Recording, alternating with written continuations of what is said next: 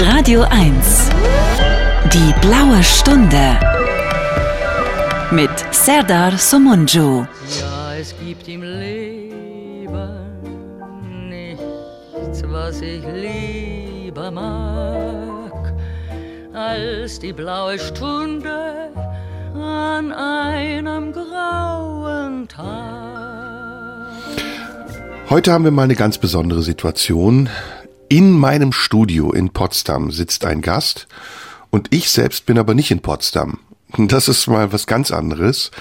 Deswegen ähm, bin ich mal gespannt, wie dieses Experiment, möchte ich es nennen, ausgeht. Aber ich bin ganz sicher, dass es ein sehr aufschlussreiches Gespräch werden wird, denn ich habe äh, Tobias Exner bei mir im Studio zu Gast, beziehungsweise ich bin eigentlich über Entfernung bei ihm im Studio zu Gast. So, jetzt haben wir es aber auch. Und Tobias Exner ist von Beruf Bäcker. Hallo Tobias. Hallo, grüß dich. Wunderbar, dass du da bist. Ähm, wie ist das Wetter in Potsdam, frage ich mal. Oh, wunderschön. Wunderschönes äh, Herbstwetter, sonnig, ähm, ich weiß nicht, 18 Grad Celsius. Also perfekt, würde ich sagen. Perfektes Herbstwetter, der goldene Herbst. Und ähm, du kommst jetzt bis aus Berlin wahrscheinlich angereist, ne? Nein, ich bin aus Belitz angereist. Aus dem Spargel Belitz, aha. Ja. Und ich habe schon gesagt, du bist Bäcker. Wie alt bist du, wenn ich fragen darf? Ich bin 47 Jahre alt. 47. Ja, ich frage das alles, weil nämlich mittlerweile ich hier in der blauen Stunde oft Gäste habe, die ich gar nicht kenne und die Mann vielleicht auch noch nicht kennt oder Frau, aber die alle sehr spannende Geschichten zu erzählen haben und demzufolge bist du auch heute eingeladen, um deine Geschichte zu erzählen und ich glaube gerade im Moment ist das Bäckerhandwerk ja auch ein Thema durch Corona und die ganzen anderen Bedingungen, die uns umgeben, das gut besprochen werden kann. Da gibt es eine Menge zu erzählen, schätze ich mal. Ja, auf jeden Fall. Also da reicht denn der Sendung nicht aus, aber du bringst uns sicher auf den Punkt. Machen wir. Fangen wir an mit den Basics. Ein Bäcker, das weiß ich, steht sehr früh auf und geht dann in die Backstube und was macht er dann da? Gut, wenn ich dich da berichtigen darf, das stimmt nicht. Also Gerne. Nicht, nicht jeder Bäcker steht morgens früh auf. Also unsere Mitarbeiter kommen so zwischen ähm, 6.30 Uhr und ähm, ja, spätestens 18 Uhr zur Arbeit. Das ist so ein bisschen davon abhängig, was sie tun bei uns in der Bäckerei. Und ähm, ja, wenn man zum Beispiel in der Konditorei arbeitet, braucht man nicht nachts arbeiten, arbeitet man von 9 bis 18 Uhr zum Beispiel. Und ähm, dann, äh, ja, also gibt's verschiedene wird Tätigkeiten. Brot gebacken wahrscheinlich, ne? Brot, Brötchen, Brot wird Backwagen. nachts gebacken. Also am, also doch. Mhm. Am Tag äh, bereiten wir die Teige vor. Die müssen natürlich lange ruhen, dann brauchen die viel Zeit. Also die die, die gammeln dann so schön rum, also die fermentieren und äh, dann ähm, bereitet man die Teige also früh vor und dann kann die da sich ausruhen und äh, können Geschmack entwickeln und so. Und abends kommen dann die anderen Bäcker und die verarbeiten dann den Teig. Und dann äh, wird das Ganze dann, also Brot wird gebacken ähm, bis nachts um eins oder zwei und dann muss es ja noch ähm, kommissioniert und verteilt werden, das Brot. Und dann kommt das ähm, in die Fachgeschäfte und morgens früh um sechs ähm, kann der Kunde kommen und frisches Brot kaufen. Bleiben wir noch ein bisschen beim Brothandwerk selbst. Ich habe selbst auch mal in der Bäckerei gearbeitet übrigens, deswegen ähm, kann wow. ich es mir ein bisschen vorstellen. Ja, ich war so der Laufbursche. Ich habe nicht wirklich als Bäcker gearbeitet, aber ich habe mitbekommen, wie das ist. Und ähm, Brot hat ja in Deutschland einen sehr hohen Stellenwert. Deutschland ist bekannt für seine Brotkultur. Ist das, wenn man Bäcker ist, mh, mm, eher, hat man eher das Gefühl, man ist so auf dem absterbenden Ast? Und ähm, macht eigentlich ein Handwerk, das keiner mehr braucht? Oder geht es gerade darum, dieses Handwerk, diese Kunst des Brotbackens am Leben zu halten? Ja, also Brotbacken gibt es schon sehr, sehr lange. Also nicht als Gewerk, aber äh, es gibt schon über 20.000 Jahre, dass die Menschen Brot backen und davon leben. Und äh, äh, das hat sich immer in der Geschichte viel verändert natürlich. Und äh, früher gab es dann den, im Mittelalter den Zuckerbäcker, den Schwarzbäcker und so weiter. Und noch früher, früher gab es dann die Ägypter, die dann beim Pyramidenbau dann Brot gebacken haben, auch ganz anders als heute zum Beispiel. Und ja, so äh, unsere Zeit verändert sich sehr schnell. Das ist nicht nur bei den Bäckern so, das ist ja in der ganzen Gesellschaft so, dass wir uns sehr, sehr schnell verändern, die Gesellschaft und auch die Technik und so weiter. Und ähm, ja, die Bäcker verändern sich eben auch und ähm, und die Kundenwünsche ändern sich und so und so müssen wir uns auch verändern und ähm, also absterbend sind wir nicht, aber wir haben zurzeit sehr sehr große Herausforderungen, wie viele andere auch, aber bei uns ist das ähm, ja sehr schwierig und wir müssen halt Dinge ähm, finden, wie wir das besser machen können oder wie wir uns ändern können oder die Kundenwünsche auch erfüllen können. Ja. Woher, gehen wir noch ein bisschen in die Geschichte des Brotbackens. Woher kommt das Brotbacken? Wer hat das Brotbacken erfunden? Ja, erfunden, ja, ob es jemand erfunden hat oder entdeckt hat, da kann man sich drüber streiten. Also im Prinzip wahrscheinlich so vieles äh, wie im Leben ähm, durch Zufall entstanden. Also früher war es ja so, die Menschen waren Nomaden, so vor, sagen wir mal, in der äh, Steinzeit, so Frühsteinzeit und so, die haben dann also, waren Jäger und Sammler, kennt man ja, ne? Die sind dann rumgezogen, so in kleinen Gruppen und dann hat der eine dann, ähm, die haben dann äh, viel Fleisch gegessen und haben dann also Tiere erlegt oder Wurzeln ausgegraben oder Beeren gesammelt, aber sie haben auch äh, Samen gesammelt und die dann gegessen oder gekaut und so. Und irgendwann hat mal ja, vielleicht einer festgestellt, dass man das ganz gut ähm, äh, zermahlen kann und dann so ein Brei draus machen kann, dann isst sich besser und ähm, oder man kann das äh, besser verdauen und so weiter. Und ähm, irgendwann haben die vielleicht das Ganze dann mal in ein Feuer fallen lassen oder sowas und dann ja Nahrung war knapp und dann haben die, das hat gut gerochen und ehe man es dann hm. wegschmeißt, probiert man es dann vielleicht mal und dann haben die gedacht, boah, super, das schmeckt ja viel besser als das vorher und es mhm. hat natürlich auch einen Vorteil, wenn man im Prinzip jetzt äh, Getreidebrei hat, den muss man gleich aufessen und kann ihn nicht gut transportieren, aber Brot kann man aufheben, äh, oh, transportieren, gut für schlechte Zeiten. Ne? Man findet ja nicht jeden Tag paar Körner und so weiter und ein paar Wurzeln und da kann man das aufheben. Und irgendwann ähm, gab es ähm, dort, wo das hauptsächlich geschehen ist, das war im fruchtbaren Halbmond. Äh, also heutzutage würde man sagen, hier so ähm, Iran, Irak, äh, Jordanien, die Ecke sozusagen da. Äh, da gab es auch einen Klimawandel damals schon. Und es wurden ganz wenig ähm, Tiere, die die gejagt haben. Und dann haben die sich überlegt, wie sie überleben können. Und dann ähm, hatten die vielleicht auch festgestellt schon, dass man, wenn man die Samen jetzt mal fallen lässt irgendwo und dann wachsen auf einmal mehr von den Pflanzen, also haben schon gewusst, dass wenn man die jetzt aussieht, dann, dann ähm, hat man mehr davon. Ja? Mhm. Und äh, dann haben die sich gedacht, gut, wenn wir rumziehen und dann haben keine Tiere mehr, die wir hier finden können, um zu jagen, dann müssen wir halt äh, hier sesshaft werden und dann haben die sich halt dann irgendwo niedergelassen, vielleicht auch nur zeitweilig, das weiß ich nicht so genau, aber so im Endeffekt war es nachher so, dass dann dadurch im Prinzip äh, die Landwirtschaft entstanden ist, man dann äh, solche Gräser dann ausgesät hat und dann nicht mehr rumziehen musste. Das war auch anstrengend und hat auch Energie gekostet und dann hat man das halt quasi angebaut. Ne? Mhm. Also so war der erste Step.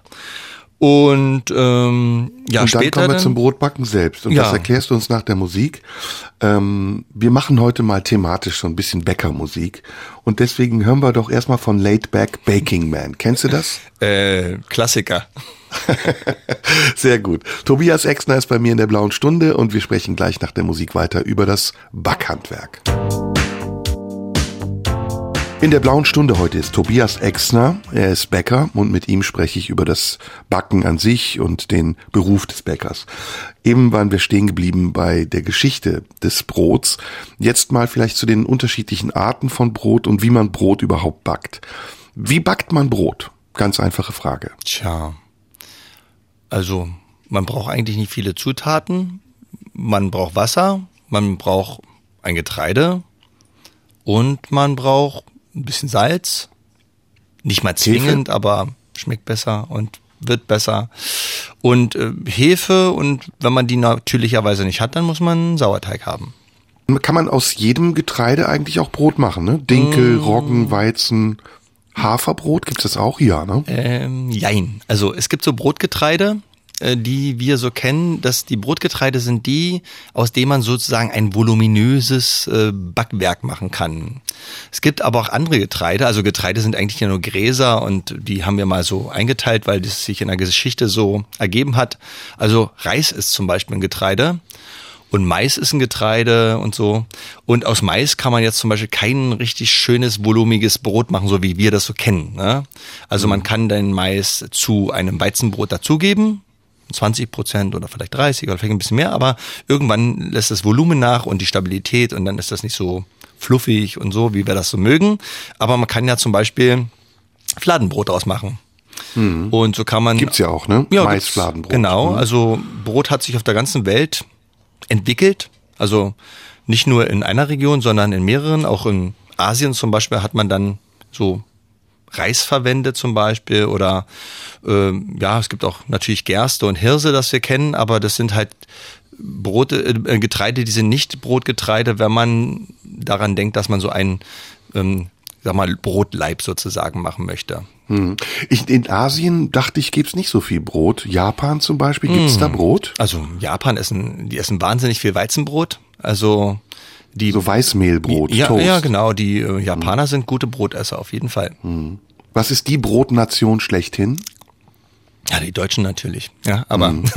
kann man nicht so genau spezifizieren. Ähm, in Deutschland ist es so, dass wir sagen, wir haben die meiste Vielfalt, wir haben die meisten Brotspezialitäten. Also es gibt ein Brotregister, da stehen über 3000 Brotspezialitäten drin. Also wir Bäcker, wir reden nicht von Brotsorten, weil Sorte ist sehr schwierig zu spezifizieren und deswegen sagen wir, das sind äh, Brotspezialitäten und wahrscheinlich gibt's noch viel, viel mehr.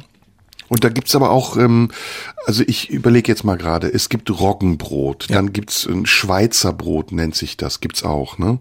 Ja. Oder Roggenmischbrot, mhm. Weizenmischbrot. Was gibt's denn aber noch so für Standards? Ach so, dann gibt's ja diese richtigen Paderborner. Auch. Gibt's auch. Ja, du kennst dich gut aus, ja. Ja, doch, es gibt ja eine Menge. Also ich denke, das kennt man. Dann gibt's diese Doppel in Eifler, die werden, glaube ich, doppelt ähm, gebacken, ne? Die also, haben so eine Kruste. Es ist so, ähm, äh, die Basis in, in Deutschland ist viel Roggen und Weizen auch ein bisschen Dinkel und dann gibt's halt immer so Zumengungen sozusagen. Also man kann Hafer da reinmachen oder drumrum oder man kann Gerste verwenden, aber man kann auch Früchte verwenden. Du kannst oder äh, Karotten, Oliven, ja Karotten, ne? äh, Apfel, Kartoffeln.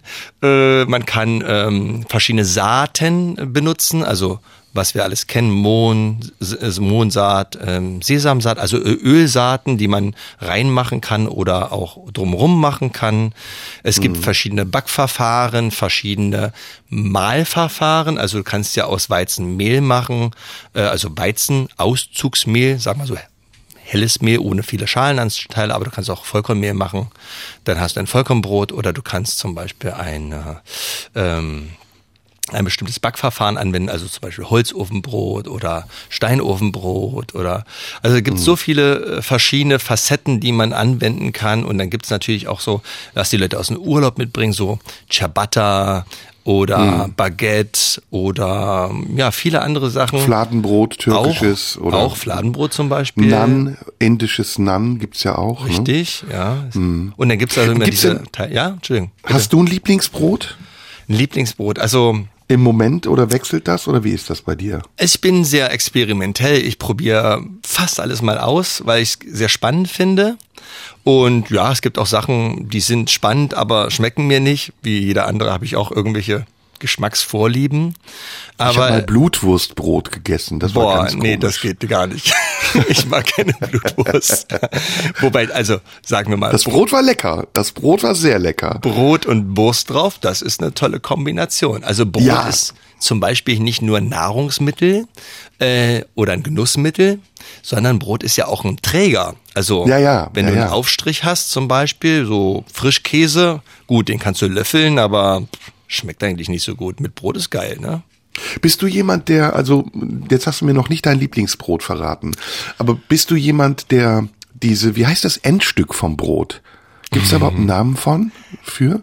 Also zwei Fragen. Das erste zu fast machen mein Lieblingsbrot gefragt. Also ich würde sagen, mein Lieblingsbrot zur, zurzeit heißt Brandenburger Urkraft. Das oh, ist ein Brot, mh. was wir haben. Ähm, und äh, das ist einfach endgeil, auf Deutsch gesagt. Okay, musst du mal erzählen, was das für ein Brot ist. Okay, habe ich mit Also was genau ist da drin? Ja, habe ich mit einem Freund zusammen entwickelt. Ähm, Sebastian Brendel heißt er. Vielleicht hast du das den schon mal gehört. Das ist ein Olympiasieger und einer der besten Sportler unseres Landes. Und mhm. der hat mir mal gesagt, ja, er will mal so ein Eiweißbrot von mir haben. Und äh, er isst sehr, sehr gerne Brot, aber er will natürlich auch viel Proteine für seinen Krafttraining und so weiter ist es sehr, sehr wichtig. Und da habe ich gesagt, ja, Eiweißbrot an sich so ist jetzt nicht so das Beste, weil da sind dann Hühnereiweiß drin oder Gluten und so. Das macht man eigentlich nicht oder ist nicht gut für die physiologische Ernährung wir machen da was anderes rein. Da haben wir dann überlegt, welche ähm, Naturprodukte äh, sehr hohe Eiweißanteile haben. Da haben wir dann Haselnüsse drin, Quark drin, wir haben wow. Erbsenschrot drin, also regionale Rohstoffe auch. Und dann haben wir, dann haben wir viele Saaten da drin, äh, also Sonnenblumenkerne, Sesam, Leinsaat und so weiter. Also sehr ballaststoffhaltig, sehr hohe Mineralstoffanteile und eben auch viel Eiweiß. Und mhm. äh, das ist äh, großartig, das Brot. Das schmeckt super. Wie heißt jetzt das Endstück vom Brot? So, jetzt kommt die nächste Frage. Genau. Ähm, das Endstück vom Brot hat in Deutschland mindestens 30 verschiedene Namen. das dachte ich mir. Also ja. Ja, du hast ja natürlich schon recherchiert, denke ich mir, oder so, ja. Nee, nee, nee. Ich, Nein. ich, ich weiß, dass man es, alle nennen es irgendwie anders. Genau, also das hm? ist sehr regional unterschiedlich, weil früher gab es so Kleinstaaterei in Deutschland und dann gab es natürlich für alles eigene Gewichte, eigene Normen und so weiter und natürlich auch eigene Namen. Hm. Und da gibt's also dann, bei uns heißt das Kanten oder Knust oder Knauzen oder Knust. Knerzen. Knauzen, das kannte ich auch, ja. Knerzle, Kneuzle und so weiter. Ja, also, ja, ja, das kannte ich auch, das kannte ich auch. Also müssen gleich, wir müssen gleich wieder Musik hören. Ähm, du kannst dir gerne auch was wünschen. Hast du irgendwas, was mit Backen zu tun hat als Musiktipp? Ach, jetzt fällt mir gerade nichts ein. Fällt dir ähm, nichts ein? Oder hast du etwas, was du gerne hören möchtest beim Backen? Was hörst du beim Backen für Musik? Ähm, elektronische Musik am liebsten, ja. Oh, das ist doch gut. Dann sag doch mal irgendwas, was wir spielen können. Dann spielen wir jetzt ähm, erstmal deinen Musiktipp. Dann spielen wir. Was hm. spielen wir? Jetzt hast du mich aber falsch erwischt. Oder wir machen äh, Deepish Mood Enjoy the Silence. Oh, das ist sehr gut. Sehr guter Tipp. Deepesh Mode, Enjoy the Silence. Und mit Tobias Exner, Bäckermeister wahrscheinlich, ne? Ja. Spreche ich gleich nach der Musik weiter.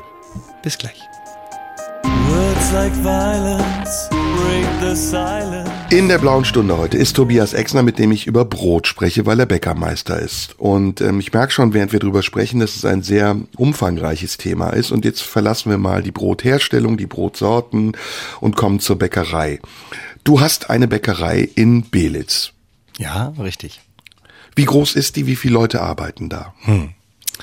Also, wir haben da ungefähr 60, 65 Mitarbeiter in der Bäckerei, 70 vielleicht sogar, ja. 75 Mitarbeiter? Mhm, ja. Oh, Wahnsinn, okay. Also das ist ja eine Backfabrik dann richtig. Nein, das ist keine Fabrik. Wir sind eine Manufaktur. Also wir stellen sehr, sehr viele Sachen mit der Hand her. Also wir machen zum Beispiel jeden Tag 4.000 bis 7.000 Brote und die machen wir wow. alle, mit, alle mit der Hand. Da gibt's und also die liefert Bäcker. ihr an Bäcker in der Umgebung oder an Supermärkte oder an wen liefert ihr das? Also wir haben 36 eigene Standorte und da produzieren wir das Brot in der Bäckerei und dann liefern wir das dahin. Ach, also ihr habt so, ihr seid eine, man kennt das hier in Köln oder sonst wo, da gibt's bestimmte Bäckereien. Äh, hier, ähm, ich will jetzt kein, doch, Namen können wir nennen, oder? Also es gibt so eine ganz bekannte, die fängt mit K an und hört mit Ams auf. Wirklich. Und das, das ist eine Fabrik. Das ist nicht, das ist keine genau. Bäckerei mehr. Ist nicht mehr so wie früher, ne? Aber die, da hatte ich so das Gefühl, die haben nach und nach alles aufgekauft und mit ihrem Label versehen und tun nur noch so letztendlich, als ja, wäre es eine Bäckerei. Das ist ein Investmentprojekt. Und ihr seid aber eine echte Bäckerei Richtig. und ihr habt 70 Filialen oder wie viel? 60 Filialen also, in ganz Brandenburg wahrscheinlich. Wir haben 36 ne? Fachgeschäfte. 36 Fachgeschäfte, okay. Und du bist der Chef dieses Unternehmens. Ja. Mhm. Mit 47, gar nicht schlecht. Dann hast du 70 oder 65 Mitarbeiter. Das heißt, du bist, ähm, was ist deine Aufgabe? Stehst du selbst in der Backstube oder kontrollierst du nur noch? Ähm, ich stehe nicht mehr regelmäßig in der Backstube. Leider muss ich dazu sagen, weil es ein wunderschöner Beruf ist und äh, ich würde gerne viel, viel mehr in der Backstube stehen. Aber es gibt immer Dinge, die man delegieren kann und manche eben nicht. Ja. Und so sitze ich eben auch leider viel im Büro, aber ist wichtig natürlich. Und ähm, dann geht's halt um Marketing und dann geht's um die Buchhaltung und dann geht's um IT und dann mhm. geht's um äh, Produktentwicklung und um die Logistik und viele andere Dinge. Und beliefert ihr nur eure, wie hießen sie, Fachgeschäfte oder wie hast du die Bäckereien genannt? Ja, die sind Fachgeschäfte. Wir sind ja Genau. ein Fachbetrieb. Beliefert ihr nur eure Fachgeschäfte oder beliefert ihr zum Beispiel auch Supermärkte oder Restaurants oder was auch sonst immer? Ja, also wir beliefern auch Kindergärten zum Beispiel oder so Schulen. Äh, Wir beliefern auch Aldi zum Beispiel. Äh, Da gibt es äh, eine ja, Produktlinie bei Aldi. Da präsentieren Handwerksbäcker ihre Produkte. Und die kann man da, also auch unter dem Label Bäckerei Müller oder Bäckerei Exner dann eben. Und da kann man die Pro- Handwerksprodukte dort auch zu entsprechenden Handwerkspreisen dann kaufen. Ähm, Ist das so, wo man so in diesen Plexiglasbehältern mit so einer Schaufel sich das Brot rausholt oder ist das was anderes? genau, so. Und dann schneidet man es selber und verpackt es. Also es ist diese, diese Theke, die man kennt aus Supermärkten, die Wenn es wahrscheinlich auch bei Plus und Lidl gibt. möchte, schneidet man selber. Ich würde das immer nicht empfehlen. Ich denke, ein gutes Messer zu Hause ist ganz prima. Aber klar, man kann das dort auch schneiden, das Brot, ja. Gute, gut, dass du sagst, ist nämlich eine Frage, die ich mir immer wieder stelle. Ähm, bleibt Brot frischer, wenn man es nicht schneidet, wenn man Ja. es nicht in Scheiben kauft? Ja, klar. Es Nur weil die Luft nicht reinkommt. Zwei Dinge eigentlich. Also im Prinzip ist ein Brot, wenn es aus dem Ofen kommt, keimfrei. Das heißt also, es kann eigentlich ganz schlecht schlecht werden sozusagen. Ne? Aber in dem Moment, wo du sozusagen diese Scheiben schneidest, dann kommt ja Luft dran oder das Messer eben und es gibt überall Keime in der Luft und überall und dann ist die Oberfläche dieser dieser Scheiben ist erstmal feucht, das ist gut für Schimmel zum Beispiel und es ist ähm, es ist eine große Oberfläche. Aber man Und- wickelt doch Brot auch in feuchte Tücher ein. Nee, das macht man Nee, nicht. macht man nicht. Nein. Das ist ein Oma-Trick, der ist einfach nur falsch. Hm, Ich glaube, die Omas hat, haben das in Leinentücher eingewickelt, aber nicht in feuchte, weil das schimmelt dann. Aber in Tücher Ah. stimmt schon. Kennst du äthiopisches Brot? Ähm, Habe ich selbst noch nie gegessen? Nein. Das ist ein Schwammbrot. Das Hm. ist, das isst man nass. Und ich kenne das auch aus der Türkei, aus dem Osten der Türkei, dass man Brot nass isst. Finde ich ganz komisch. Hm, Warum macht man das, wenn es doch Schimmel verursacht? Also es gibt ganz tolle und spannende Verzehrsmöglichkeiten oder auch Herstellungsmöglichkeiten, so wie du sagst, Nannenbrot. Also es gibt ja verschiedene Brote, die nicht gebacken, sondern also gesiedet werden, also frittiert werden, wenn man so will. Ne? Und ähm, dann gibt's ja auch verschiedene Verzehrsmöglichkeiten. Also das heißt, bei uns machen wir Brotleibe und schneiden die halt auf damit wir die haben. In Frankreich hat man eine Baguette-Stange, die bricht man durch und ähm, dann haben wir zum Beispiel noch Brötchen, die sind gar keine Brote mehr, aber sie waren früher mal Brote. Die sind nur kleiner geworden, weil Hm. das ist so Luxus gewesen für die, die sich leisten konnten sozusagen. Ja, das sind ne? so Miniaturbrote. Genau. Lustig, dass du Brötchen sagst und nicht Schrippe. Ja, also der Brötchen ist ja der Oberbegriff sozusagen. Der umfasst jetzt alles, was das, also bei uns heißen sie sogar noch Kleingebäcke, weil da kommen dann zum Beispiel noch die Croissants dazu und die Hörnchen und die Knoten und sowas alles. Das Ja. sind dann Kleingebäcke und äh, das Sch die Schrippe ist quasi ein Bezeichnungsbegriff für ein ganz bestimmtes Produkt, wie das ein bestimmt hergestelltes Produkt, ja. Stimmt es eigentlich, dass ein Brötchen oder eine Schrippe ein bestimmtes Gewicht haben muss? Nee, das Käse. Es gibt keine Norm. Also es darf nicht irgendwie, muss nicht 46 Gramm oder wie ist das mit dem Inhalt der Schrippe oder des Brötchens? Es gibt ja diese Brötchen, die so schlecht sind, dass innen nur Hohlraum ist. Und dann gibt's aber die, die innen wirklich viel, viel Teig haben oder viel Brötchen. Wird das, ist das ein Standardmaß? Gibt's da irgendwie eine Norm für oder ist das egal? Also es gibt keine Gewichtsnorm, außer die, dass ein Teig, also ein Gebäckstück sozusagen über 250 Gramm kein Brötchen mehr ist, sondern Brot. Also wenn das 240 Gramm hätte, dann wäre das noch ein Brötchen, theoretisch. Ne? Wäre großes- Ehrlich? Ach, das ist wär interessant. Schon ein großes Brötchen, ja. Aber, Ja, aber man, man könnte das so machen. Ne? Darüber heißt's Brot, ja. Und ähm, ja, dann ist es so, dass also wenn du sagst, da sind unterschiedliche ja, wenn man sagt, die Textur in, in, drin ist anders, dann ist es halt so, dass das die Frage, was, was will der Bäcker damit sagen, sozusagen wie beim Künstler nennen. Also die Frage ist halt, was ist denn das für ein Produkt sozusagen? Ja, also es ist natürlich so, dass es ähm, verschiedene Herstellungsweisen gibt und also wir in der Bäckerei machen das so, da gibt's also nicht viele Zutaten, da gibt's also Mehl, Wasser, Salz und so weiter und ein bisschen Margarine vielleicht noch oder Pflanzenöl, dass das der Teig gut wird und so und ähm, dann muss der Teig bearbeitet werden und unsere Brötchen gehen nicht so doll auf wie manch andere Brötchen, weil wir machen da keine Zusatzstoffe rein oder so. Ne? Mhm. Und äh, deswegen ist das Brötchen sehr kompakt. Ähm, aber dadurch ist es so, weil viel Feuchtigkeit im Brötchen ist, ähm, wenn wir eine Kruste haben, die ist dann nachher nicht mehr so lange krustig, weil die Kruste bedeutet nur, dass da kein Wasser drin ist. Und dann wandert das Wasser irgendwann nieder vom Brötchen in die Kruste oder von der Umgebungsluft in die Kruste und dann ist das Brötchen nicht so lange knusprig. Ah. Das, was du beschrieben hast, dass ein Brot, Brötchen vielleicht sehr schnell trocken wird, ist so, mm, es gibt Bäckereien oder so Industriebrötchen vielleicht oder so, wo dann Backmittel eingesetzt werden, wo das Brötchen sehr, sehr groß werden soll und so weiter. Und sehr, sehr groß bedeutet einfach sehr, sehr viel Luft. Ja? Mhm. Und wo sehr viel Luft ist, dann wird schnell trocken. Und vielleicht, wenn es frisch ist, schmeckt es so ganz gut, aber wenn du es dann nach zwei, drei, vier, fünf Stunden isst, dann ist es einfach nur noch pupsig oder trocken. So und passend zu unserem Thema hören wir jetzt Reinhard May, das Butterbrot.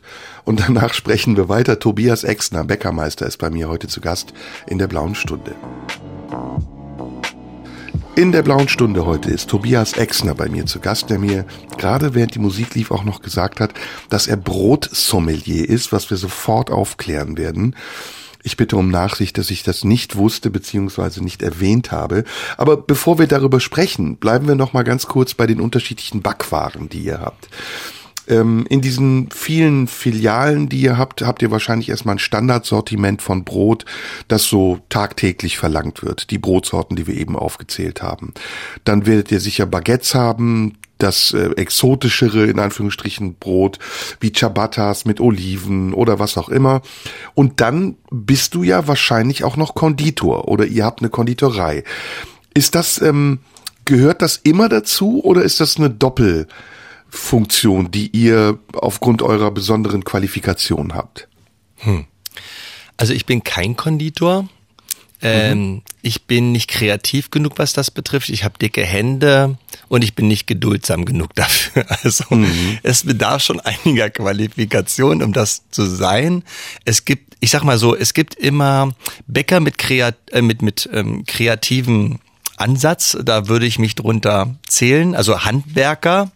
Es gibt aber auch ähm, äh, Konditoren, äh, die sind nur Künstler. Also es, die können Schaugebäcke machen und so weiter, aber... Ja, da gibt's ja richtige Wettbewerbe. Ne? Ja, also, gibt's auch so, beim Backen, gibt's auch beim Backen. Mhm. Aber es ist halt für die Frage immer, kann man davon leben und so weiter. Ne?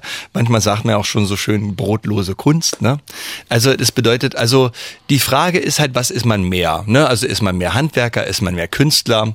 Und ich glaube, eine gute Mischung macht das immer. So ein bisschen Kreativität ist schön, ne? weil der Kunde ja auch ab und zu mal was Neues möchte und was Spannendes.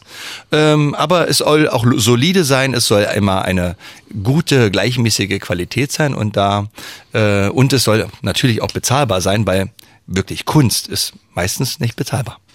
Also kann ich in deiner Bäckerei auch Kuchen kaufen, aber den macht ihr nicht selbst oder Torten? Oh Gott, natürlich machen wir den Kuchen selbst. Ja, also wir haben tolle Mitarbeiter, also ah, okay. äh, wir haben äh, tolle Konditoren, äh, wir bilden auch aus, also wir haben auch Auszubildende bei den Konditoren als auch bei den Bäckern mhm. und ähm, wir haben also so zwischen im Jahr so zwischen 10 und 20 verschiedene Brotsorten, die wechseln auch mal nach Jahreszeit und so weiter. Dann haben wir verschiedene Brötchensorten oder diese Kleingebäcke, die ich vorhin genannt habe. Also Mohnhörnchen. Kleingebäck sind Croissants, ja. Hörnchen, mhm. Laugenbrezel auch. Auch, ja. Genau. Laugen ist sowieso, das verstehe ich bis zum heutigen Tage nicht. Warum man, warum man etwas in eine Lauge tunkt und dann auch noch Salz drauf macht. Ja, Geschmackssache, würde ich sagen. Ne? Also, aber ungesund. Ja, ich weiß nicht, das, die Menge macht das Gift, würde ich sagen. Also, du trinkst ja bestimmt auch mal ein Bier. Gerne, gerne, ja. Siehste? Ich sag ja auch gar auch nicht, ungesund. dass es, natürlich, Leben ist ungesund, weil es genau. am Ende immer zum Tod führt. Das ist sehr spannend. Man will ja auch nicht gesund sterben, oder? Gut. Doch, doch. Lange leben und gesund sterben, das ist gut. Das stimmt, da hast du recht. Jetzt hast du eben gesagt, du bist Brotsommelier. Ja. Ein Sommelier ist jemand, also noch, ich kenne das von Wein, dass ein Sommelier sich sehr gut mit Wein auskennt. Wem kredenzt du das Brot? Ja, also grundsätzlich ähm, kredenze ich das meinen Gästen. Also wir haben ja auch Cafés zum Beispiel. Und wir machen auch Genussabende oder ich sag mal, ich präsentiere das auch also zum Beispiel haben wir in Belitz gerade die Landesgartenschau und da gibt es einen äh, Pavillon, der heißt Sommerküche und da können so verschiedene Leute hinkommen, die was mit Gastronomie machen und so weiter. Aber ich wurde da eingeladen oder ja gebeten, was zu machen und ich präsentiere da Brot, erzähle auch was zur Geschichte, wie ich es gerade erzählt habe. Also ein bisschen, um die Leute zu informieren, was ist Brot, welche Wertigkeit hat Brot ähm, also kulturell oder also von der Genusswelt her und so weiter. Also es gibt verschiedene Facetten, wie man als Brotsommelier diese Dinge weitertragen kann und äh, präsentieren kann und dem Verbraucher auch einen zus zusätzlichen Nutzen bieten kann. Ist das ein äh, Titel, den du dir selbst gegeben hast oder muss man sich den erarbeiten? Das wäre sehr vermessen, wenn man sich so selber nennt.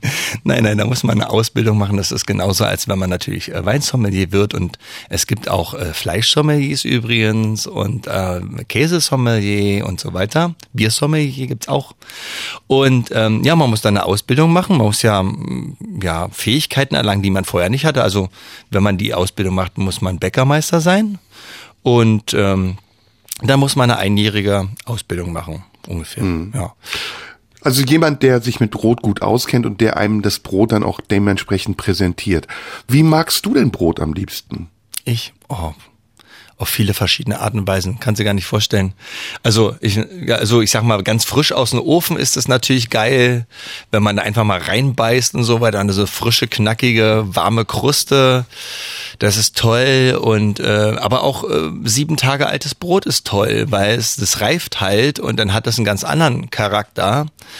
Und ähm, wenn man Brot zum Beispiel, wenn es schon ein bisschen älter ist und vielleicht so nicht mehr so gut schmeckt, dann nehme ich das und schneide mir schöne dicke Stullen ab. Da gibt es mhm. übrigens auch tausend Namen dafür, Bämme ja, und ja, so. Ja, ja. Äh, und dann lege ich das zum Beispiel in Butter in die Pfanne und wow. dann mache ich das wieder warm da drin und dann wende ich das da drin, dann kann man das äh, super ist essen. Das nicht, heißt das nicht armer Ritter? Mm, das ist, wenn du zum Beispiel, also es gibt verschiedene, einmal Eiern, in, in ne? Milch tauchen zum Beispiel. Mhm. Und dann so mit Zucker oder in so einer Eimilch-Mischung. Äh, oh, und dann da, genau, da kann man altes Brot wieder, äh, sag mal, recyceln oder also brauchbar machen. Gibt es auch viele mhm. tausend ähm, verschiedene Möglichkeiten. Gibt ja Brotknödel und es gibt ja Semmelmehl und es gibt ja. ja Brotauflauf. Also man kann, man darf Brot nicht wegwerfen, man muss die Wertschätzung sollte so groß sein, dass man sagt, man kann das für viele Sachen verwenden ja. und nicht wegwerfen. Gewissensfrage. Ähm, Nutella-Brot mit oder ohne Butter? Ich esse keine Nutella. okay. Mir fällt gerade was ein, nämlich in unserer Kultur, in meiner Heimatkultur, der türkischen Kultur, gilt Brot als heilig. Und ähm, wenn das Brot auf den Boden fällt, muss man es immer küssen und an die Stirn halten. Kennst du das? Habe ich noch nicht gehört, aber ich sag mal so, die Wertschätzung für Brot war früher in Deutschland die gleiche oder Mitteleuropa die gleiche. Aber du kennst das sicherlich, also es hat ja auch einen religiösen Bezug im, äh, in Christentum. Mhm. Und das hat aber auch damit zu tun, dass es fast in allen Religionen so, weil äh, ohne Brot sind die früher, früher die Leute verhungert. Hm. Manna, ne? War das, äh, hat das nicht was mit Manna zu tun? Wobei Manna ist ja, glaube ich, eine Baumfrucht, ne? Hm, da kenne ich mich nicht aus. Okay, gut, das ist gut, dass du das einfach so sagst.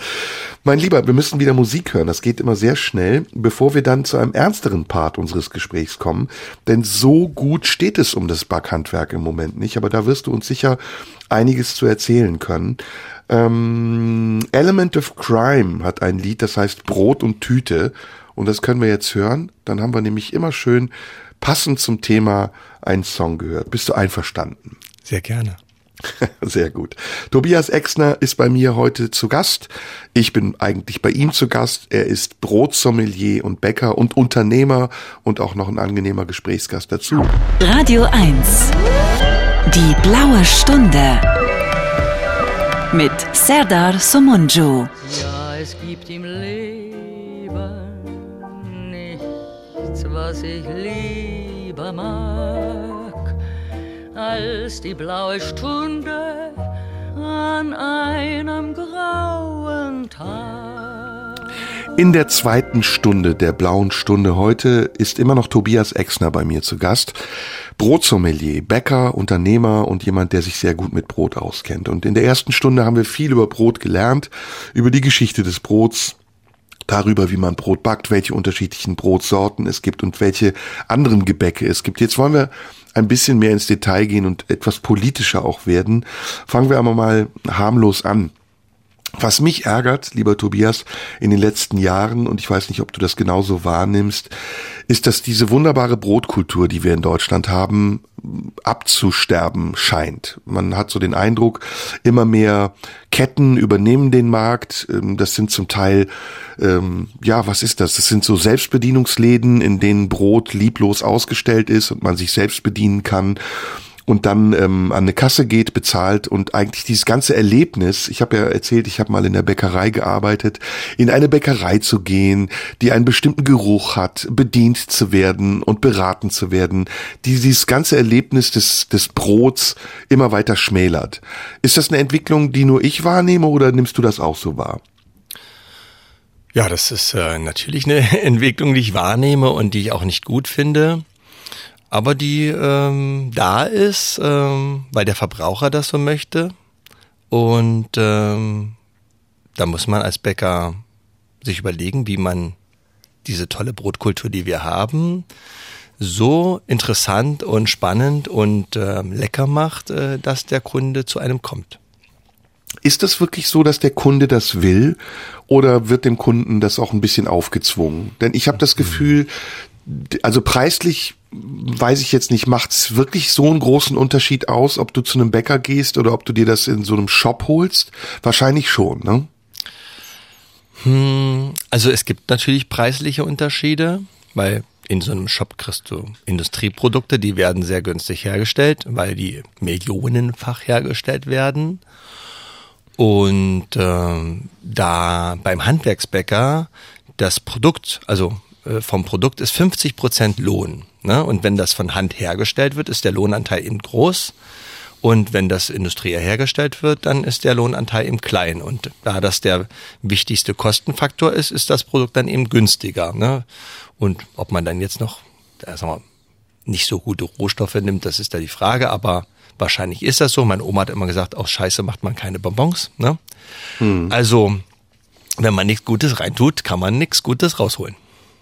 Und dieses Backhandwerk, das ja früher ja so Standard war, in jedem kleinen Dorf gab es immer einen Bäcker, eine Metzgerei.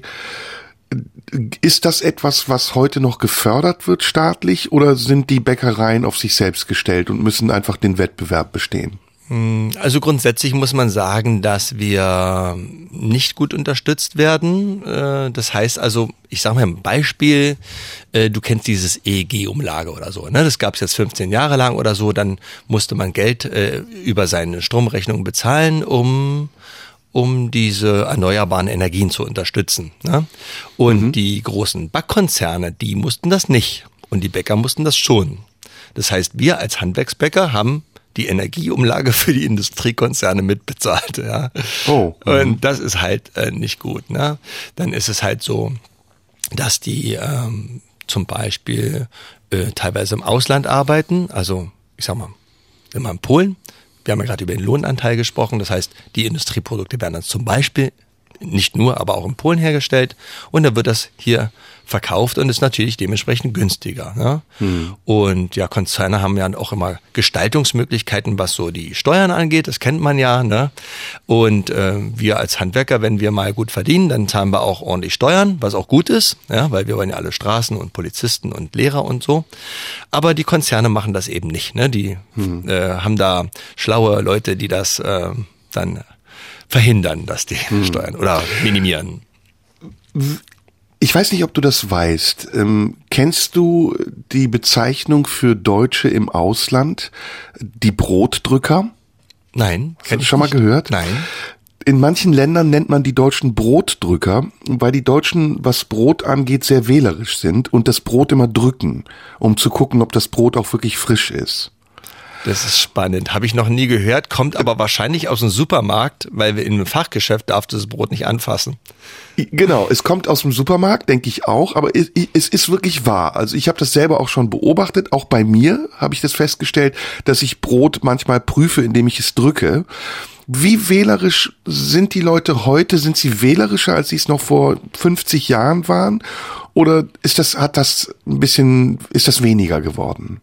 Also grundsätzlich sind die Leute sehr, sehr wählerisch, was das betrifft. Warum? Vor 50 Jahren war Nahrungsmittelbrot äh, Grundnahrungsmittel Nummer eins neben Kartoffeln.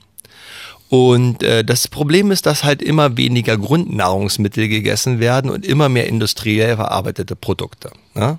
Und mhm. auch, ich sag mal, ähm, man sagt, die Leute sagen, ja, der ist eines der Weizen, Weizenallergiker und der andere kann das nicht mehr essen und so weiter. Aber die Frage ist halt, ähm, warum ist das so? Ne? Und äh, ich denke, dass wir sehr, sehr viel hochindustriell verarbeitete Produkte haben. Wenn du ein Joghurt isst, ist es gar kein Joghurt mehr, sondern es ist eigentlich so eine Joghurtsubstanz mit, mit Zucker und St Stabilisatoren mhm. und so ein Krempel. Und mhm. auch ein Brot im Supermarkt ist nicht das, was du beim Bäcker bekommst. Und mit, der Fle mit dem Fleisch ist es ganz genau. Oder der Wurst oder sowas in der Richtung, wenn man weiß, ähm, wenn man, ich sag mal, eine Leberwurst, wenn man die mal geschlachtet hat, früher weiß man, eine Leberwurst ist nicht braun oder so, die ist grau. Ne? Hm. Und äh, so ist das halt, dass wir, ich glaube, viel zu viele industriell verarbeitete Lebensmittel in Deutschland essen. Und äh, wenn du aus der Türkei kommst, dann weißt du, ich sag mal, da gibt's halt auch so dieses handgemachte Fladenbrot und so weiter und das gammelt auch da schön hin. Also ich weiß nicht, wie das Problem in der Türkei ist, so mit Weizensensitivität. Das dürfte ja. ziemlich schwierig werden, weil die Türken essen quasi nur Weizenbrot. Genau, und da wollte ich, das wollte ich dich gerade fragen. Das Image des Brotes hat sich ja in den letzten Jahren ja verändert. Äh, du, die angesprochene Glutenunverträglichkeit ähm, oder Dinkel, was ja mittlerweile so eher Standard geworden ist, was früher, also ich erinnere mich in meiner Kindheit, gab es kein Dinkelbrot. Mhm. Und ich habe auch das Gefühl, dass es schwierig ist, ein gutes Dinkelbrot zu backen. Liegt das am gestiegenen Bewusstsein? Also sind die Leute einfach, weil Bio mehr gefragt ist, weil man sich bewusster ernährt, sind sie deswegen kritischer geworden? Oder ist das einfach auch ein bisschen so der Bedarf nach neuen Dingen?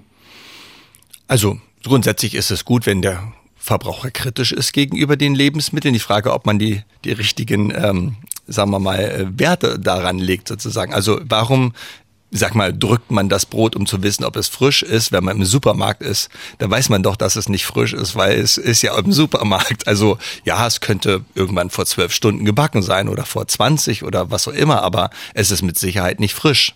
Ja, also mhm. das ist mal auszuschließen. Und ja, die Frage ist halt, warum kaufen die Leute zum Beispiel gehacktes fürs Kilo 3,99, wenn sie doch wissen, dass das Müll ist. Ja, also mhm. die Frage ist, weil sie kein Geld haben, vielleicht ganz einfach. Die Frage ist halt, warum kaufe ich das dann? Also, also ich sag mal, äh, warum esse ich keine guten Sachen? Wenn ich, mhm. auch wenn ich wenig Geld habe, könnte ich sagen, ich esse Karotten, die sind günstig oder Äpfel oder so. Aber auch Brot ist eins der günstigsten Lebensmittel, was es gibt übrigens.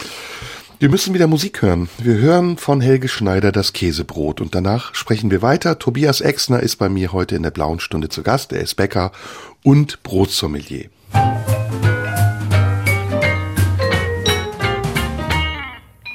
Käsebrot ist ein gutes Brot. Käsebrot. Sexy Käsebrot. Purer Sex. In der blauen Stunde heute ist Tobias Exner, mit dem ich ein sehr spannendes Gespräch führe über Brot und alles, was damit zu tun hat. Jetzt haben wir über die Menschen gesprochen, die das Brot essen, die ähm, das Brot begutachten und bestimmte Qualitätsansprüche stellen oder aber auch nicht. Denn ich habe das Gefühl, dass in den letzten Jahren die Ansprüche an das Brot in Deutschland eher gesunken sind und dass man eher bereit ist, das haben wir eben auch gesagt, aus Kostengründen, dann schon mal ein Toastbrot zu kaufen oder eben ein Brot aus dem Regal statt zum Bäcker zu gehen. Jetzt haben wir aufgrund der besonderen Situation, nämlich zwei Jahre Corona, zweieinhalb Jahre Corona, und ähm, Energiekrise, Preissteigerung, Inflation ja noch ein zusätzliches Problem, das dazu führt, dass wir im Augenblick ein, kann man sagen, massives Bäckersterben erleben? Ja, sterben würde ich das nicht sagen. Ähm, es ist so, dass die Bäckerwelt sich verändert. Also zum Beispiel, wir hatten ungefähr 1950 in der Bundesrepublik ungefähr so 50.000 Bäcker. Ne? Und ähm, Jetzt gibt es ungefähr noch 10.000 Bäcker in Deutschland, aber es gibt ungefähr genauso viele Standorte. Also sag mal, die Frage ist, was ist da Bäckersterben? Die Frage mhm. ist halt zum Beispiel, wie viel Schuster kennst du? Puh, keinen. also gesagt. bei den Schustern würde ich vielleicht sogar sagen, dass es das mal gab, dieses Schustersterben und so weiter. Aber wie gesagt, ich habe ja schon eigentlich gesagt, es verändert sich halt eben, ja. Und äh, heutzutage ist es halt nicht so. Früher haben die Bäcker nach dem Krieg da waren die Leute einfach hungrig. Die wollten, da war es nicht, äh, wie viel Samen sind da drin und äh, welchen Nährwert. Also die wollten wissen, ob da keine Sägemehl drin ist vielleicht, ja. Aber grundsätzlich wollten sie einfach gut satt werden. Das ist erstmal das Erste, ja. Und äh, heutzutage gibt es natürlich viele Alternativen zum Essen. Man kann da also äh, Käse drauflegen und Wurst und man kann auch einen Joghurt dazu essen. Und so ist es so, dass das Brot alleine nicht mehr satt macht, sondern dass man da was dazu isst und was auch gut ist, weil äh, das ergänzt die äh, Nahrungsaufnahme. Das ist wichtig. Ja, und ne? die Kohlenhydrate sind ja verschrien, seitdem man weiß, dass man ab einer bestimmten Uhrzeit keine Kohlenhydrate mehr essen sollte. Das ist ja Käse. das ist Käse. Das ist Erklär, Käse. warum ist das Käse? Ähm, also grundsätzlich, es braucht der Mensch Kohlenhydrate und ähm, also ich sag mal mal, äh, unsere Vorfahren haben ja nicht äh, überlebt, weil sie irgendwas ausgewählt haben, was sie haben alles gegessen. Ne? Wir sind alles Fresser und äh, Kohlenhydrate sind sehr sehr wichtiger Baustein unserer Ernährung und auch Brot ist ein guter ähm, Ballaststofflieferant äh, zum Beispiel. Also es ist sehr sehr wichtig, dass man viel Brot isst. Und ich habe da Macht Brot dick? Nein. Äh, okay. Äh, du fragst, weil du meine meine Ausbildung ähm, verfolgt hast. Nein, nein, nein, nein. Ich frage das, weil ich mich das selber frage. Wahrscheinlich macht der Belag dick, ne? Also ähm, wenn man mit Butter und Wurst isst, ist es wahrscheinlich nicht so gut. Äh, doch, es ist gut. Aber pass auf, ich habe äh, eine, ich habe ja die Brotsommelier-Ausbildung gemacht, ja. ja und ja, für der Brotsommelier-Ausbildung muss man eine Facharbeit schreiben. Ah. Und in der Facharbeit muss man was über Brot schreiben, so wie eine Masterarbeit oder sowas in der Richtung. Also das Thema muss mit Brot zu tun haben. Ja. Und ähm, ich habe mich darüber sehr geärgert, äh, dass äh, Leute, ich sag mal in der Werbung, sagen, ja, essen nicht kein Brot mehr und seitdem ich kein Brot mehr esse, habe ich 60 Kilo in drei Tagen abgenommen und so weiter. Hm. Sieht jetzt viel viel besser aus, alles straff und schlank und so weiter. Ja? Und dann habe ich eine Brot, eine eine ähm, Facharbeit geschrieben und die heißt Bra macht Brot fit oder fett. Ach, okay. Und gut. in dieser mhm. Facharbeit habe ich beleuchtet, dass ich 90 Tage äh, überwiegend Brot gegessen habe, also nicht nur, sondern also überwiegend, also als Hauptprodukt. Und ich habe achtmal so viel Brot gegessen wie der durchschnittliche Deutsche. Mhm. Um, dann habe ich mich dann medizinisch da. Wie viel Brot ist denn der durchschnittliche Deutsche? Leider gar nicht so viel. Rate mal. Äh, in Kilo oder in was für einem Maß? Ach, mach mal ein Gramm. Ähm, boah, gute Frage. Ich würde sagen, pro Tag oder pro Woche 500 Gramm? Pro Tag. Pro Tag? Ja, Brot, nee. Oh, mach also alles, Tag. was mit Brot zu tun hat. Nein, ja, das kann auch Brötchen sein. Nee, Brot. Nur Brot. Nur Brot pro Tag? Puh, 150 Gramm? Das wäre schön. Da würde ich mich freuen, da würde ich als Bäcker gut verdienen, aber leider nein. Nee. Also der durchschnittliche Deutsche isst nur noch 50 Gramm Brot an. Also ein Brötchen ist 50 Gramm, oder? Ungefähr. Eine Stulle, Ach. eine Scheibe Brot. Das ist Boah, ganz das grausam. ist wenig. Das es ist wenig. tatsächlich Menschen, die gar kein Brot mehr essen. Das sind so, weiß ich, drei Prozent der Bevölkerung essen gar kein Brot mehr. Und hm. es gibt viele, die regelmäßig kein Brot mehr essen. Ja. Und das ist das Problem weil wir einen wichtigen Energieträger oder also ein Grundnahrungsmittel weglassen und ähm, äh, es ist so, dass das ersetzen mit irgendwas, was wahrscheinlich genauso oder ungesünder sogar ist. Ja, die Frage ist halt, äh, deswegen, es ging, geht halt um Kohlenhydrate. Du kennst ja so, so Bücher, ähm, hm. Belly Button oder sowas in der Richtung oder Brot Ich macht dumm die. oder was auch immer da so. Aber ich lese die Und nicht. ja, das, Gott sei Dank, ähm, weil das, das kommt alles aus Amerika. 95 Prozent aller Diäten kommen aus Amerika, die letzten 70 Jahre. Wenn du die Brigitte lesen würdest, würdest du jede Woche eine neue ähm, Diät, die garantiert funktioniert und äh, einfach nur noch einschlafen und morgen schlank sein oder was auch immer sozusagen. ja, Knöpfe schlucken und morgen bist du schlank oder so. Alles jedenfalls Käse. Und ich habe da sozusagen in den, in den 90 Tagen, die ich das gemacht habe, ich habe jeden Tag durchschnittlich 400 Gramm Brot gegessen und Boah. natürlich noch viele andere Sachen kann man sich auch angucken. Auf Instagram zum Beispiel oder Facebook habe ich das dokumentiert. Und ich habe dann innerhalb von 90 Tagen äh, viereinhalb Kilo abgenommen. Abgenommen. Obwohl ich schon ein recht äh, schlanker Typ bin. Ach, wo, wie kommt das? Was, was ist das für ein Effekt? Ähm, es gibt verschiedene Effekte. Der erste Effekt ist, dass Brot sehr viele Ballaststoffe enthält. Das kommt natürlich auch ein bisschen darauf an, wie viel Baller, äh, wie viel Brot, äh, welches Brot du isst. Ja? Aber mal ein Beispiel: So ein Weizenbrot, ne, sind wir mal Baguette und ein Weizenbrot. Da sagt man, ja, das ist so leere Kalorien oder sowas in der Richtung. Äh, Das ist Käse, weil zum Beispiel ein Weizenbrot hat ungefähr vier- 3,4 Prozent Ballaststoffe. Und dann sagt man so, ja, ist mein Apfel hier so viel Ballaststoffe, aber ein Apfel hat nur drei Prozent Ballaststoffe. ja? Also es ist ein guter Ballaststoffträger und ein gutes Vollkornbrot, also oder ein Mehrkornbrot, also ein Saatenbrot, äh, hat äh, so zwischen äh, 11 und 13 Prozent Ballaststoffe. So, und Ballaststoffe haben erstmal keine Energie, das ist erstmal wichtig. Dann machen sie satt. Das ist sehr, sehr wichtig, weil du wirst nicht so schnell wieder hungrig. Also das merkst du, also ich mache das nicht, aber wenn man mal das macht äh, bei einem großen, äh, sagen wir mal, äh, Fertigessen-Anbieter sozusagen mit goldenen Buchstaben sozusagen, da isst du was und dann bist du halt nach einer Stunde wieder hungrig und denkst so, Kacke, das hat ja nichts gebracht. Ne? Warum? Weil da eben nichts drin ist. Ja?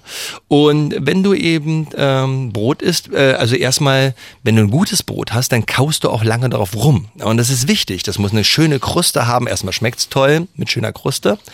Und vor allen Dingen, wenn du lange darauf rumkaust, dann speichelst du das schon mal ein. Und der Speichel ist wichtig für deine Verdauung. Und viele Sachen, die wir heute essen, die schluckt man ja einfach nur noch runter. Ja, Smoothies ist- und alles ja. mögliche. Also die Leute essen gar keine Banane mehr oder essen keinen Apfel, weil es zu anstrengend ist, sondern die kippen das in sich rein. So, aber niemand würde drei Äpfel und eine Banane und fünf Kirschen und halbe Ananas essen. Ja. Und so ist das mit dem Brot. Man kaut sehr lange und das, du kennst, der Sättigungseffekt tritt ja erst nach ein paar 20 Minuten oder 25 Minuten ein. Das heißt, wenn man ein ganzes Zeug in sich reinschlingt und runterschluckt, dann wird man gar nicht schnell genug satt. Und deswegen isst man zu viel. Und ich habe das gemerkt, wo ich dann abends, ich habe abends wirklich dann manchmal vier, fünf, sechs äh, oder auch acht Stunden Brot gegessen, war geil, ja. Richtig so, auch eine Stunde, anderthalb Stunden schön, entspannt Ja, ich, das, gegessen. aber ich liebe das. Dieses Abendbrot ist was, was ich total super finde. Und- du, wir müssen aber wieder Musik hören, bevor du es schön. nachher weitererzählen musst. Ähm, fettes Brot hören wir jetzt, oder? Gerne. Das passt doch sehr gut. Tobias Exner, Bäcker und äh, Brotsommelier ist bei mir in der blauen Stunde. Und gleich müssen wir dringend weitersprechen. Es ging spannend los. Tobias Exner, Bäcker, Meister und Brotsommelier, ist bei mir in der blauen Stunde zu Gast. Du warst eben dabei zu erzählen, dass du wie viel neun Stullen dir reingekloppt hast.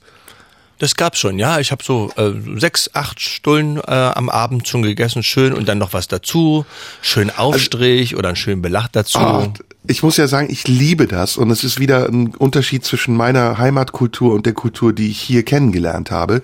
Abendbrot oder Vesper, wie man im Süden sagt. Bei uns gibt's das nicht. In der Türkei gibt's kein Abendbrot. Und meine deutschen Freunde, die haben immer Abendbrot gemacht. Und ich fand das immer ganz toll, wenn dann der Tisch gedeckt wurde. Dann hat man entweder noch einen Tee dazu getrunken, später als Erwachsener vielleicht noch ein Bier.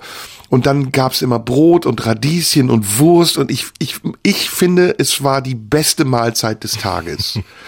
Bis ich dann ein schlechtes Gewissen entwickelt habe, weil ich eben all das, was du eben beschrieben hast, geglaubt habe. Brot macht Fett, spät abends noch Brot und Belag und was weiß ich. Es hat letztendlich nichts gebracht. Ich bin dann doch fett geworden, auch mit schlechtem Gewissen und ohne Brot. Aber jetzt, wo du das so erzählst, neun Stullen, ähm, ermuntert mich das dazu, mir heute Abend auch wieder ein paar Stullen zu machen. Ja, gerne, mach das. Ich würde ja gern mal dein Brot probieren. Lass uns aber bitte bei folgendem nochmal nachhaken. Wir haben ja eben über das Bäckereiensterben gesprochen. Du sagst, so dramatisch ist das vielleicht gar nicht, aber ich habe gehört neulich irgendein Bericht, ich weiß gar nicht, wo er war, dass ähm, durch die gestiegenen Kosten viele Bäckereien und Konditoreien es nicht mehr aufrechthalten können, also die, ihre Betriebe nicht mehr aufrechthalten können und pleite gehen. Nimmst du das anders wahr? Also denkst du, das ist nur eine Erfindung gerade und hat in Wirklichkeit nicht so einen Effekt? Oder ist es tatsächlich so, dass die gestiegenen Kosten auch bei euch angekommen sind?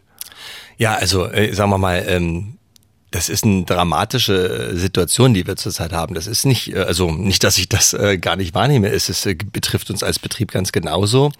Es ist so, dass die dass die explosionsartig gestiegenen Energiekosten uns, ich sage jetzt quasi mal killen, wenn man so will. Aber das ist nicht das Einzige. Wir haben ja auch äh, die Thematik ähm, Rohstoffkosten. Also die Rohstoffe werden ja auch transportiert und hergestellt und gemahlen und getrocknet und so weiter. Und auch äh, Düngemittel werden ja aus Energie gemacht. Äh, und wenn dann weniger Düngemittel da ist, dann ist entweder die Ernte schlechter oder die Menge ist weniger oder das ist einfach teurer, weil die Düngemittel, was ich zum Beispiel achtmal so teuer sind wie vorher. Ne? Was hat es mit dem Weizen aus der Ukraine auf sich? Da ist doch auch viel drüber gesprochen worden. Ja gut, ich sag mal grundsätzlich sind wir ein Welt, haben wir einen Weltmarkt. Ne? Wir, äh, wir Bäcker kaufen ungefähr 90 Prozent alles, allen Mehls in Deutschland. Also das ist quasi fast immer aus dem gleichen Bundesland oder aus dem Nachbarbundesland und so weiter.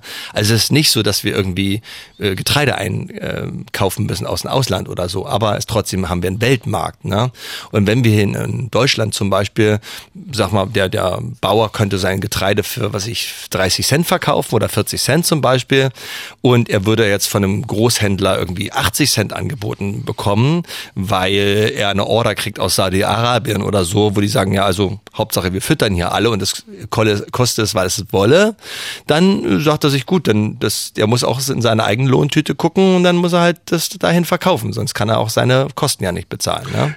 Die Ukraine ist der größte Weizenlieferant der Welt oder Europas, auf jeden Fall habe ich sowas gehört, weil das Billigweizen ist oder weil sie so viel davon haben oder ist es qualitativ gutes, guter Weizen? Hm viel durcheinander. Also der größte Hersteller von Weizen, also ähm, äh, ist China auf der Welt, ja. Ah, okay. Aber die Chinesen haben halt 20 Prozent der Weltbevölkerung, aber nur 13 Prozent der Agrarfläche der, der Welt, ja. Ach, also die ah. exportieren quasi nix.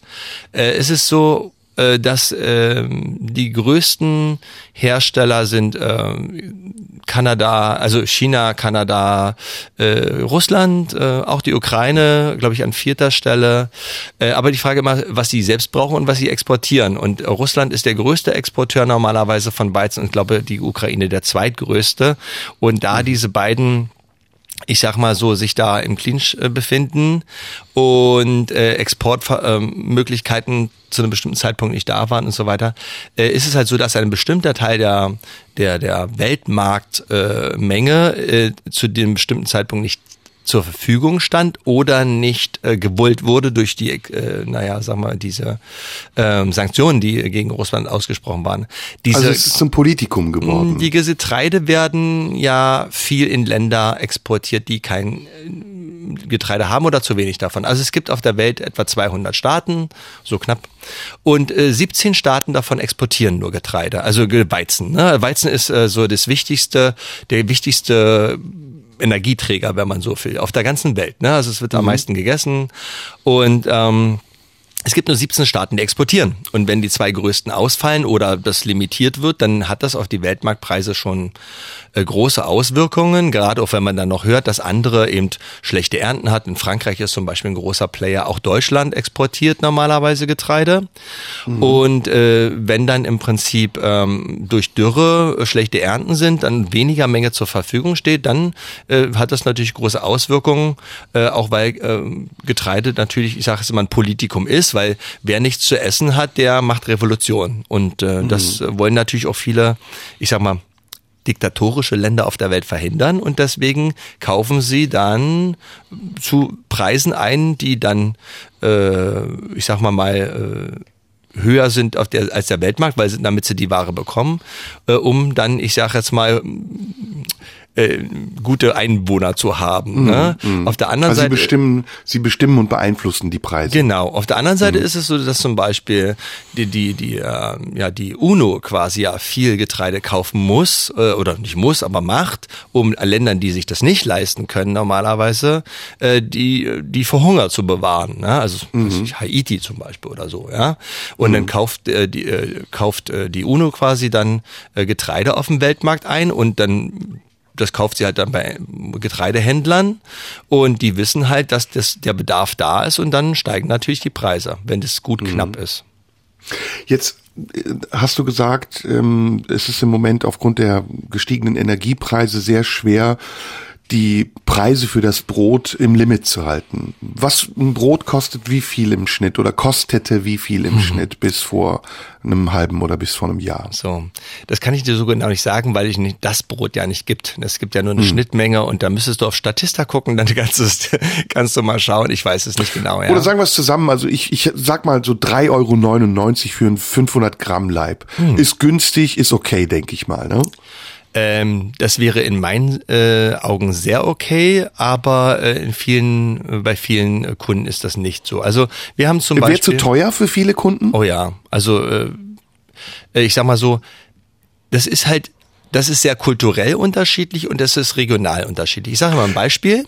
In Bayern, Baden-Württemberg, Hessen, Sachsen, Thüringen werden noch über 50 Prozent aller Brote beim Handwerksbäcker gekauft. Und in Berlin und Brandenburg sind das gerade so gute 10 Prozent. So.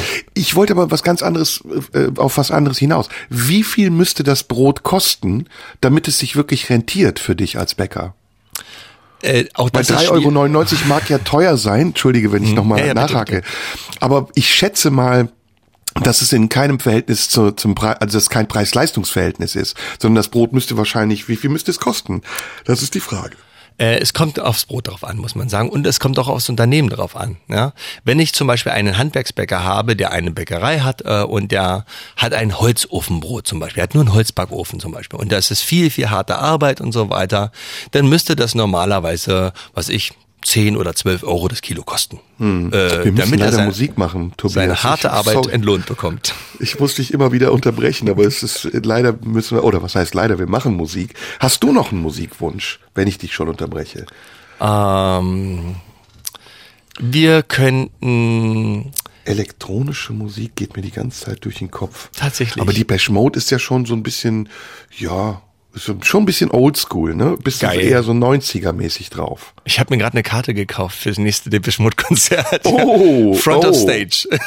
Oh, super. Jetzt hatten wir schon Depeche Mode. Was gibt's denn noch an elektronischer Musik? Ähm, mm, Noch was Oldschool. Ähm, Pet Shop Boys Always on my mind. Perfekt, das hören wir. Alles gut. Tobias Exner ist bei mir in der blauen Stunde. Gleich haben wir noch ein bisschen und sprechen weiter.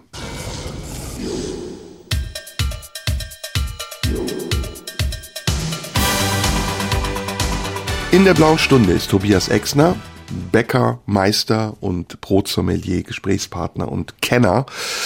Und ich merke, ähm, die beiden Stunden sind wie im Flug vergangen und ich habe das Gefühl, ich habe noch gar keine Frage gestellt, dass das Thema doch viel, viel umfangreicher ist, als man im ersten Augenblick denkt.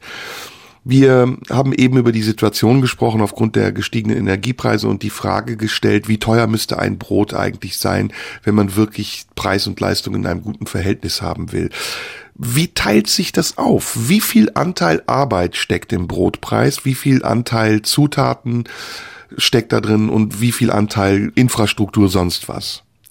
Ja, also ist, wie gesagt, äh, je nach Bäcker sehr, sehr unterschiedlich. Aber so pauschal kann man sagen, äh, in den Handwerksbäckereien macht die Hälfte des Preises ist ähm, Lohn, äh, Lohn, neben, Lohnnebenkosten und so weiter.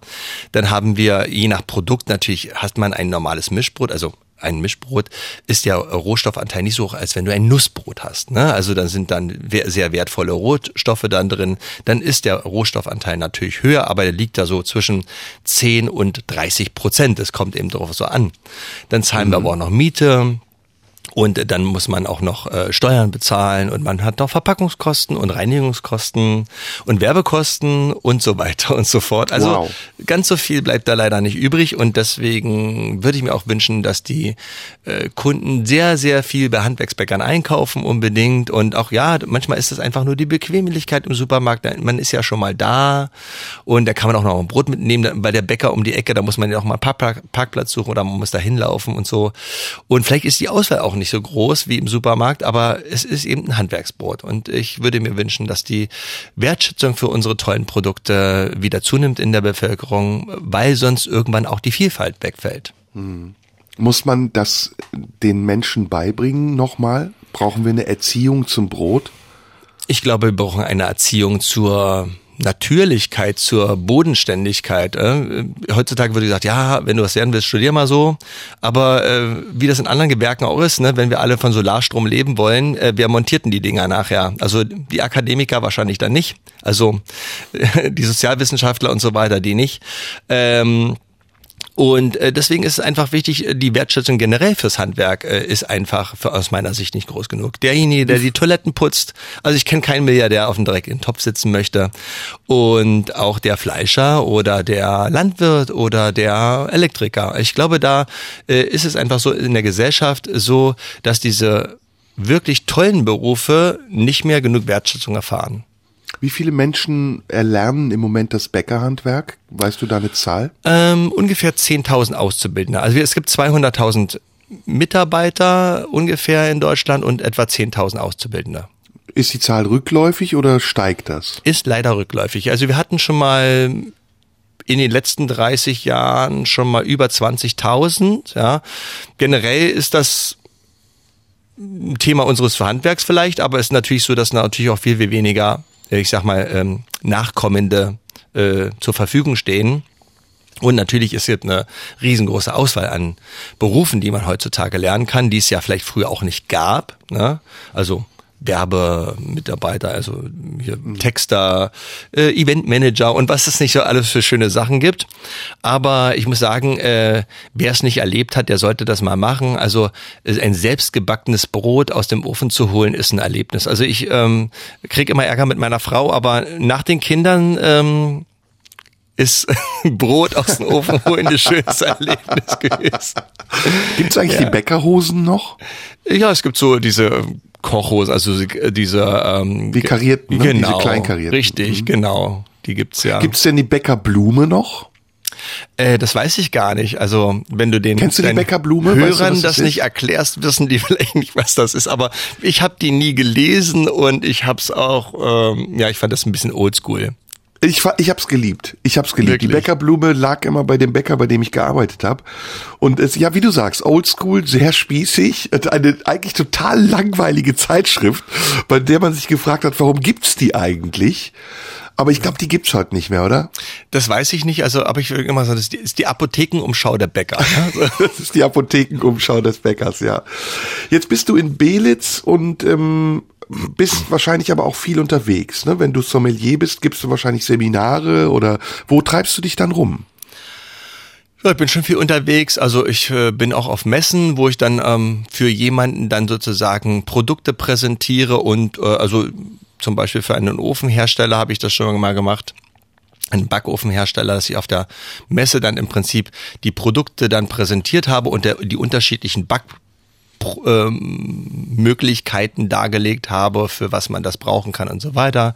Ich bin auch in Schulen unterwegs, zum Beispiel in Berufsschulen, präsentiere halt das Bäckerhandwerk, dass man sagen, ja, was wirst du dir so, oh, Bäcker, ne, da fällt man ja die Treppe nicht mehr hoch, ne, aber man kann so viele tolle Sachen, wenn man äh, Bäcker wird, kann man so viele tolle Sachen machen, man kann Unternehmer werden und man kann ähm, äh, Lebenstechnologe noch werden oder man kann Berufsschullehrer werden oder sonst irgendwas.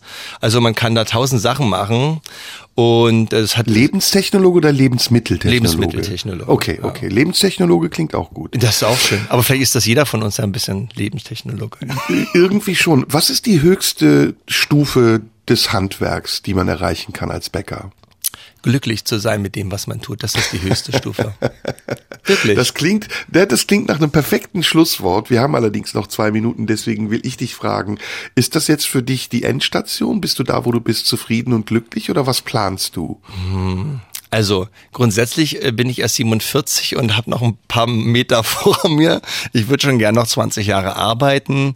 Im Moment haben wir sehr, sehr große Herausforderungen, die würde ich gerne zeitnah meistern. Also ich, das, das ist natürlich, wie die Gesellschaft das, also die Politik das entwickelt und wie es jetzt weitergeht. Das ist also ein gesellschaftliches Thema, ein politisches Thema. Das belastet mich und meine Familien und auch die Kollegen sehr. Das sind die größten Herausforderungen gerade. Und sonst würde ich halt sehr, sehr gerne kreativ sein und äh, äh, unsere Gäste glücklich machen und ähm, ja, einfach gerne gutes Brot backen. Vielleicht eine Initiative auch ähm, entwickeln für Brot, das man armen Menschen gibt? Das machen wir als Bäcker ja schon. Also grundsätzlich gibt es das Brot ja. Brot für die Welt ist ja so dieser, dieser Standardspruch, den man kennt. Aber ist das, gibt's das? Brot für die Welt noch?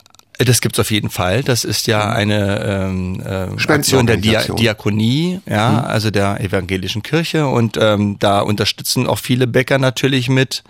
Und ähm, ja, hat, es gab noch äh, so vor ein paar Jahren eine Gruppe, die hieß, äh, da hieß das Brot Malawi-Kruste. Da gab es in der Branche so eine, ähm, sagen wir mal, so eine Dozentin, die hatte da Verbindung, familiäre Ver äh, Verbindung hin. Und dann haben wir mit diesem Brot quasi da eine so eine Mädchenschule finanziert zum Beispiel. Und also ich sag mal, die Bäcker sind sehr, sehr ähm, umtriebig. Was umtriebig, was das betrifft und auch sehr, also auch in den Regionen, ob das jetzt die Freiwillige Feuerwehr ist oder die Schule oder der Fußballverein und so weiter. Also da gibt's ähm, glaube ich, kein Ort, kein Dorf, wo der Bäcker nicht auch unterstützt und die, die Gesellschaft, die Gemeinde da ähm, ja, unterhält. Und demzufolge würde ich sagen, machen wir jetzt als letztes mit einem Spruch, den du kennst, wes Brot ich esse, das Lied ich sing. Ähm, ein Lied von Hermann Brot. ich weiß nicht, ob du den kennst. Das ist ein holländischer Rockmusiker gewesen. Und ich möchte mich bei dir sehr bedanken für dieses aufschlussreiche Gespräch und wünsche dir alles Gute. Bin sehr gespannt, wenn ich mal in Belitz in der Nähe bin oder in einem der 60 unterschiedlichen, wie hast du es nochmal genannt, Fachgeschäfte. Fachgeschäfte, genau wie dein Brot schmeckt und wünsche dir, ja, alles Gute, bleib gesund und bleib dran vor allem, weil ich finde das sehr spannend, was du machst und ich glaube, das ist auch sehr wichtig, dass du es machst. Also ich bedanke mich recht herzlich bei dir, war ein tolles Interview und äh, ja, hat mir sehr viel Spaß gemacht. Wunderbar. Tobias Exner bei mir war heute zu Gast. Bäckermeister und äh, Brotsommelier und ich wünsche zusammen mit Tobias allen noch einen schönen Sonntag. Wir hören uns dann nächste Woche wieder in der blauen Stunde. Tschüss. Radio 1. Nur für Erwachsene.